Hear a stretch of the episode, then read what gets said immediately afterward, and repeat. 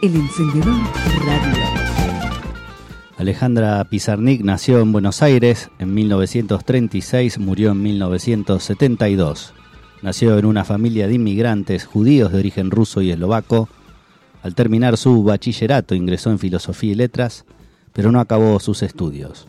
Publicó su primer libro, La Tierra Más Lejana, en el 55, luego llegarían La Última Inocencia y Las Aventuras Perdidas.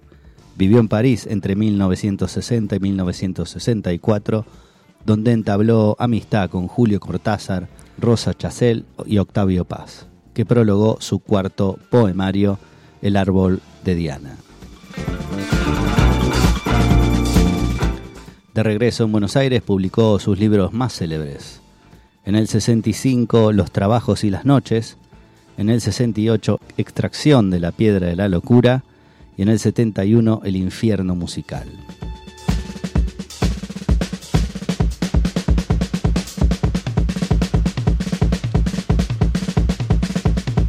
Fue a partir del 54 que empezó a redactar su diario íntimo, cuadernos que escribió hasta sus últimos días, cuando a la edad de 36 años decidió terminar con su vida.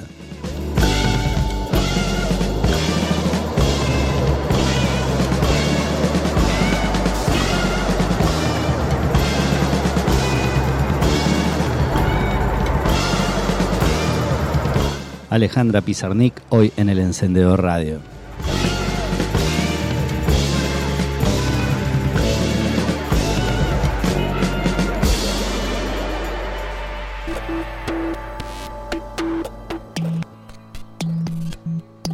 La rebelión consiste en mirar una rosa hasta pulverizarse los ojos. A veces un poeta cabe por entero en uno solo de sus versos.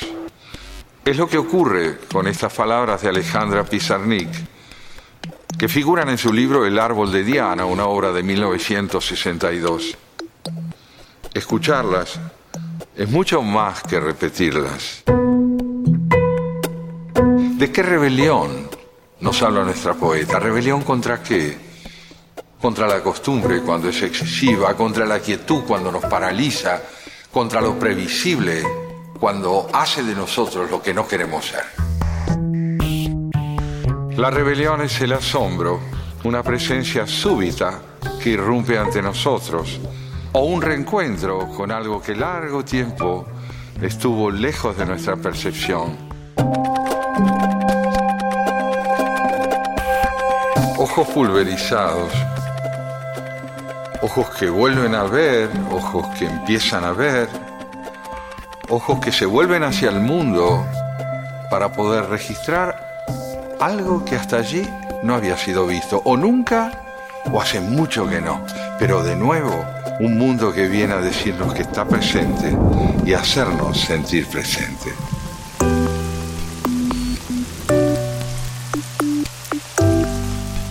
Queremos saber que es una rosa Estamos persuadidos, una rosa es una rosa. Pero de pronto su presencia se vuelve única. De pronto su singularidad se hace evidente para nosotros y nos conmueve.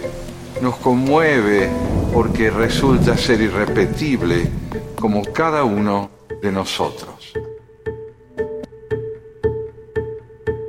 Ir más allá de la obviedad saber hacerlo, abrir la puerta a lo inesperado, no confiar en los espejos que nos quieren idénticos.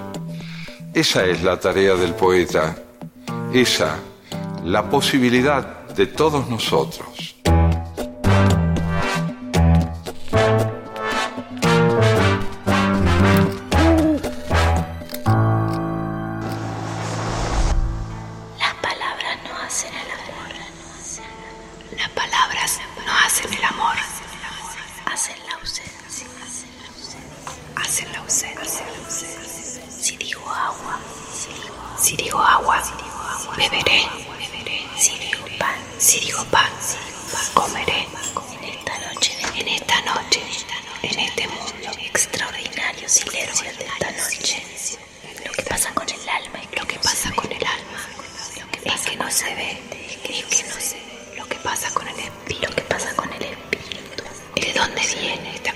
Conspiración de invisibilidad. ¿De dónde viene esta conspiración de invisibilidad?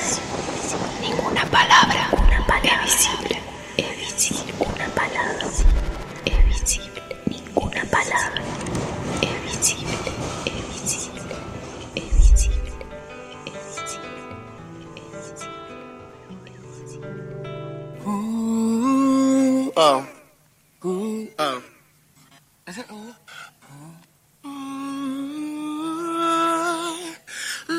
Fire burn.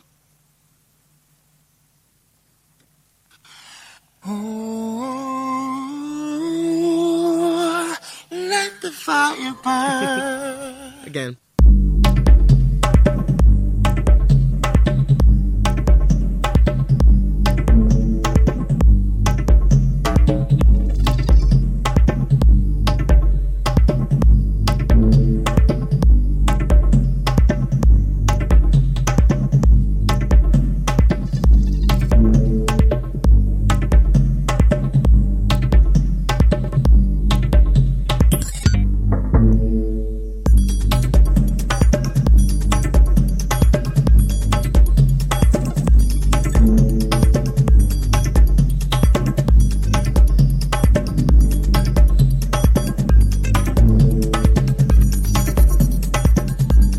Seguimos en el encendedor radio con buena música y con un especial de Alejandra Pizarnik. Decía, no, las palabras no hacen el amor, hacen la ausencia. Si digo agua, beberé. Si digo pan, comeré. Flora Alejandra Pizarnik, más conocida como Alejandra Pizarnik.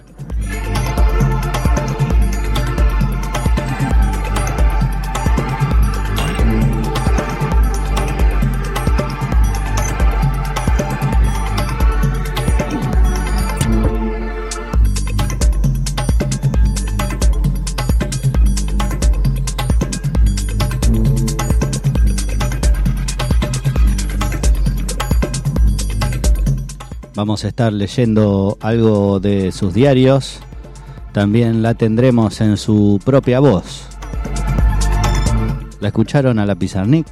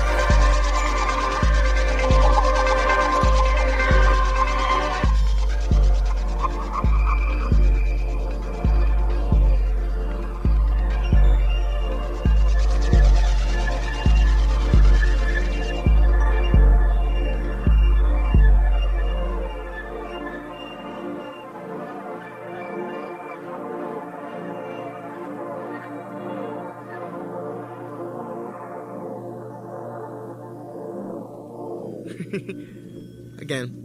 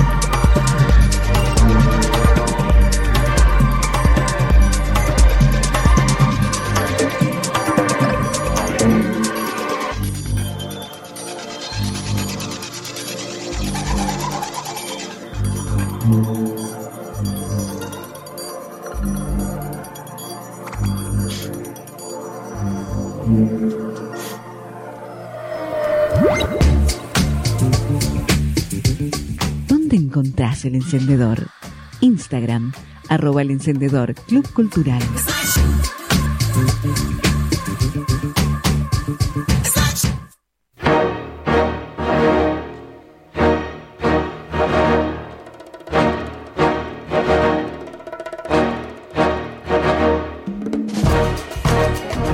El encendedor Club Cultural presenta El encendedor radio. La obra poética de Alejandra Pizarnik no ha dejado de expandir su universo de lectores en las últimas cuatro décadas. Diversas ediciones de su prosa y poesía, de los diarios y la correspondencia, dan fe de un interés incesante hacia su obra no solo entre los críticos y las editoriales, también en el público. Ha sido una figura ambivalente de las letras argentinas y el motivo de su éxito se mezcla con una cierta lectura que no la beneficia, la que recurre a los elementos biográficos. Pizarnik se suicidó cuando no tenía aún 40 años. Dejó una obra coherente y contundente que ha inspirado y tiranizado a generaciones posteriores. Hay quienes se fascinan con ella y quienes la detestan.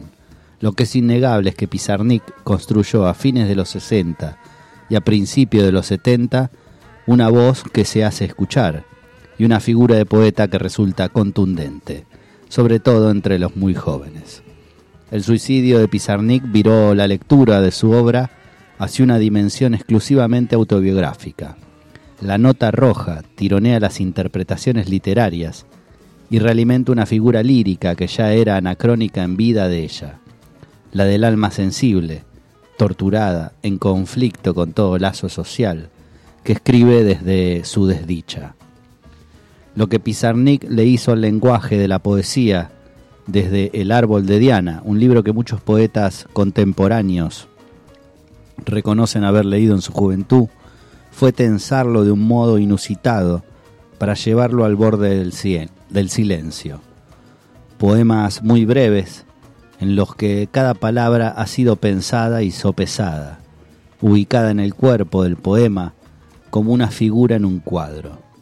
Combinación exhaustiva de unos elementos mínimos que se repiten, puestos a resonar en sus variaciones musicales y que desdibujan los sentidos de las palabras y sus as asociaciones habituales, dislocaciones sintácticas, sobre todo en el juego con el pronombre personal, hipostasía de la escritura poética misma.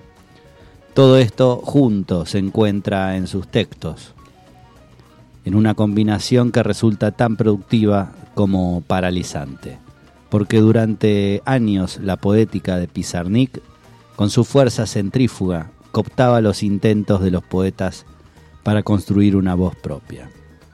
Actualmente los poetas argentinos contemporáneos, en un espectro amplio que abarca a los que publicaron en los 80, los 90, los 2000, consideran a Pizarnik una figura muy importante. La han leído muy jóvenes, algunos la releen y otros no. Con interés por sus producciones en prosa, menos conocidas, en las que muestra un trabajo irreverente y arriesgado por el lado del humor, en la que hay mezcla de discursos, parodia, pastiche, irrisión. Muchos reconocen el poder productivo de la poesía de Pizarnik como motor que incita a la escritura y trabajan sus textos en los talleres en que forman los más nuevos, como un importante rito de iniciación, porque en algo triunfa sin dobleces. Presenta una voz propia y una muy poderosa. Sobre una cosa hay unanimidad, el rechazo al mito de la poeta maldita, que si a algunos le parece impostado desde un comienzo, llega a rozar los límites del ridículo, por ejemplo, cuando se organizó una sesión de espiritismo entre fanáticos para convocarla. El nudo que su estética propició entre locura, muerte y poesía, cristalizado en la idea de que el sufrimiento es poético, permite que Alejandra Pizarnik esté sobrevalorada por señoras cultas que creen que la locura es un estado de gracia mientras no la sufran ellas. Esto lo dice Jorge Aulicino. Asimismo, la fuerza de ese mito es atractiva y pendula entre la nostalgia por la edad de la poesía en que podía tenerse una fe plena en la palabra, como en la conciencia acerca de la necesidad de construir, junto a la escritura, una figura de escritor, lo que ha seducido como procedimiento genuinamente literario. Afirma Laura, Laura Crespi, nadie de mi, de mi generación no la leyó, y su poética funciona, de hecho como una suerte de inconsciente poético, que regresa en la propia escritura sin que se lo note. Está siempre ahí en el fondo, como imágenes o pequeñas estampas de poesía en prosa, dice Celeste Diegues.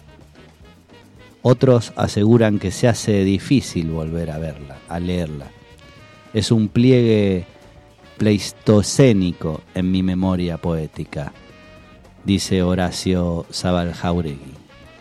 Sin embargo, aquietado el fanatismo inicial, se la puede revisitar desde una clara distancia estética, esa distancia que necesitamos tomar para no quedarnos pegados cuando una lectura nos impregna al mismo tiempo que resalta de ella y hace vibrar en sus propios textos como legado.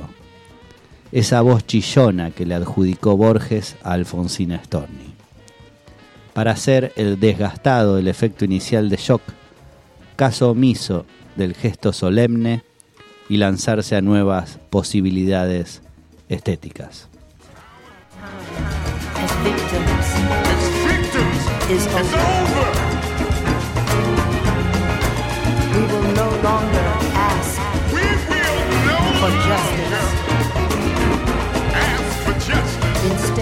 En todo caso, lo que la poética y la muerte de la poeta concitan y lo que la publicación de los diarios y la correspondencia acentúa es un vértigo por lo desconocido. Persisten dos interrogantes. ¿Por qué se suicida una persona? ¿Cómo hace para escribir eso que escribe un poeta? No hay respuesta posible si se está irremediablemente solo en los momentos cruciales de la vida, en los umbrales del nacimiento y la muerte, se lo está también en la escritura.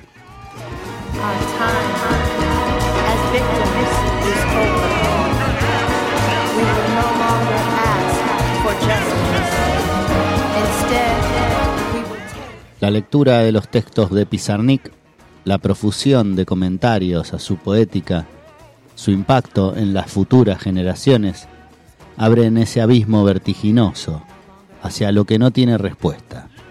En tanto preguntas son el motor de nuevas escritoras y eso es sin duda lo más valioso.